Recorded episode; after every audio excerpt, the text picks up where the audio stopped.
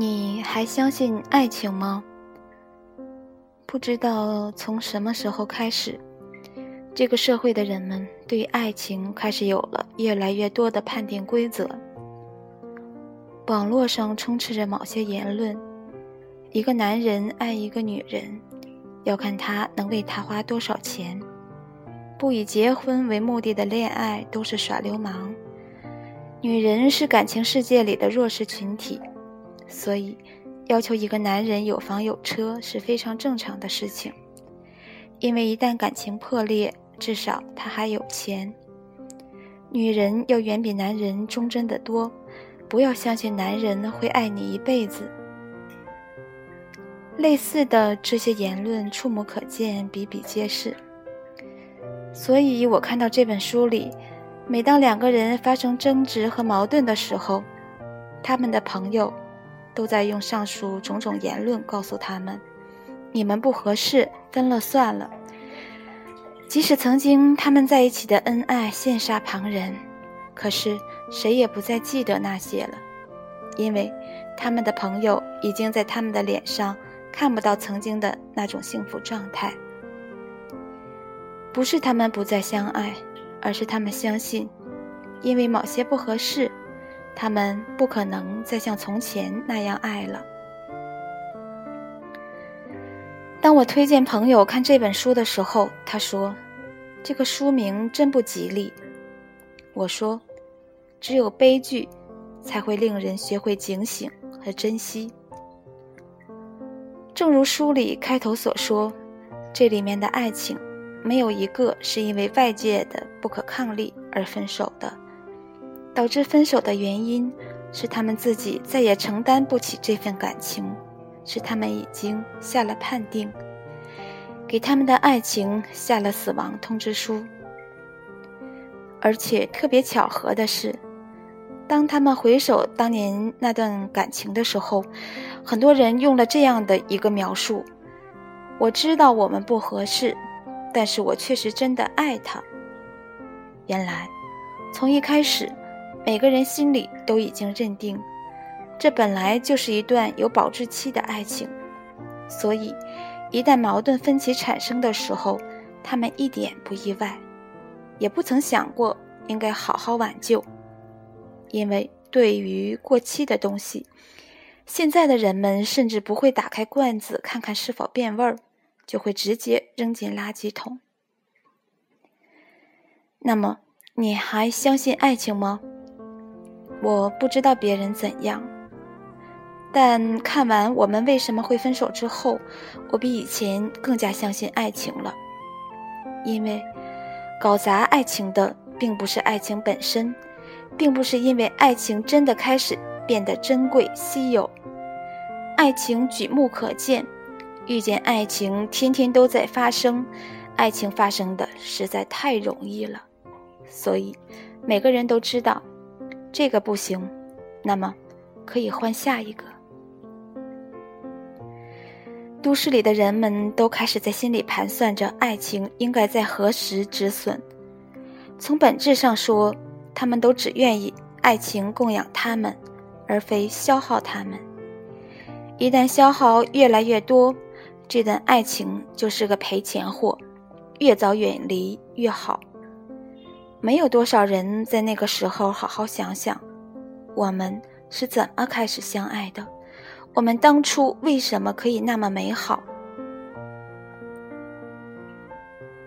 你相信什么，你就会看见什么。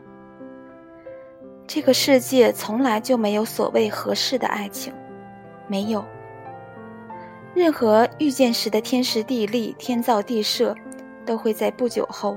发生诸多的不合时宜，而且开头越美好，越阻碍人去适应那些不合适，因为落差太大了。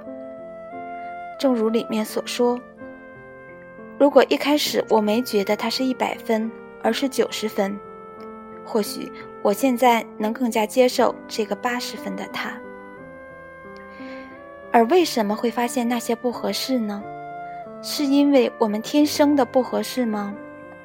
不，正是因为你们彼此开始往长远去打算，那些不合适才开始发生的愈加剧烈、刺目起来。因为你们努力试图改造对方，想把他改造成可以走到更久远的样子，想制造出更多你们可以更合适的证据，结果却发现，你们其实并没有那么相爱。因为每个人的内心都在拒绝被改造。如果爱情要走下去，必须按照对方的意图去升级改造，那么大多数的人都会选择分手。许多相爱的人都无法冲过这一关，他们的爱情在这一步戛然而止。而那些冲过这一关的伴侣呢？是的。当他们进入下一关的时候，他们发现，他们已经放下了改造对方的执念。所以，当我和许多人说，爱情最终能否走到最后，与条件或者个性毫无关系，全看你们在一起的执念有多深，他们都不可置信，尤其是比我更年轻的人。但你若问那些最后还在一起的人，你们是怎么还没有分手？我想，那个答案一定不是他们彼此的最爱，而是当同样的问题发生的时候，他们还是决定在一起。所以我讨厌这个时代对于爱情的种种条条框框，所以我讨厌这个时代对于爱情的种种轻视和不信任。明明是每个人都开始更加精明世故。明明是每个人都开始更加懦弱逃避，明明是每个人都在学着如何更加高明的占有，明明是每个人都想依靠爱情去获取更多的便利，才导致今天我们的爱情变成如此面目全非的样子。而偏偏今天的人还要标榜着我在寻找我的灵魂伴侣。这才是天底下最大的那个自欺欺人、掩耳盗铃的笑话。当我们拥有爱情的时候，我们以为金钱更重要，没有钱，爱情就是空中阁楼；而当我们有了钱的时候，我们却连心动的感觉是怎样的都不知道了。所以。当我遇到那些因失恋而痛苦的人们，我只想对他们说：你们失去这段爱，并不是因为你不够好，而是因为你害怕丢掉了你曾经所有的好。我们为什么要成为那个更好的人？不是因为我们太糟糕，而是我们看到别人的好之后，就会看不到自己好在哪里。所有的修炼。都是在修你自己的相信而已，因为只有怀疑，才需要事故，才需要懦弱，才需要占有，才需要索取，才需要证明。